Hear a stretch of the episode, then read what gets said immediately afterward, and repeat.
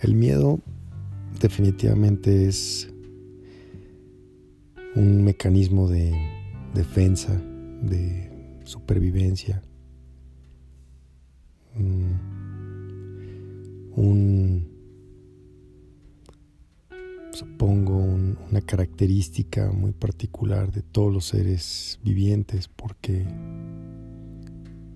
bueno, el simple hecho de ser un ser viviente, pues una de nuestras metas es preservar nuestra vida y supongo que descubrir qué es lo que sigue después de cada segundo. Sin embargo, al mismo tiempo creo que el miedo puede ser algo muy... Mm, muy negativo si lo vemos como un, un freno en vez de una herramienta. Me refiero en particular a los miedos sin fundamento o no racionales. Por ejemplo, la gente que tiene miedo a algún animal sin ni siquiera haber tenido una mala experiencia con ese animal.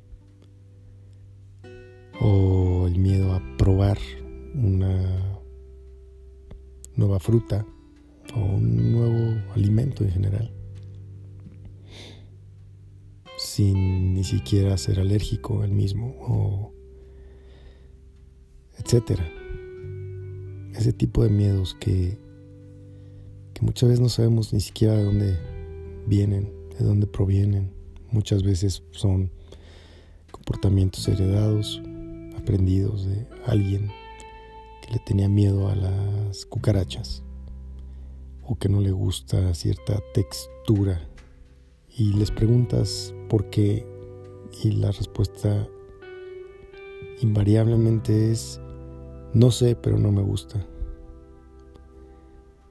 Mm, y eso creo que es algo muy negativo, es algo que nos frena a conocernos, a entendernos, a determinarnos y por lo tanto nos frena a, tener más paz y a ser más felices, a ubicar de una manera más real quiénes somos. Y creo muy importante entender el por qué tenemos miedo de las cosas. Porque lo vamos contagiando, lo vamos heredando a otras generaciones y nos limitamos a tener momentos más felices, a tener nuevos descubrimientos, a explorar nuevos destinos dentro de nosotros y fuera de nosotros. Y finalmente a lo que tenemos miedo es a vernos por quién somos y a dejar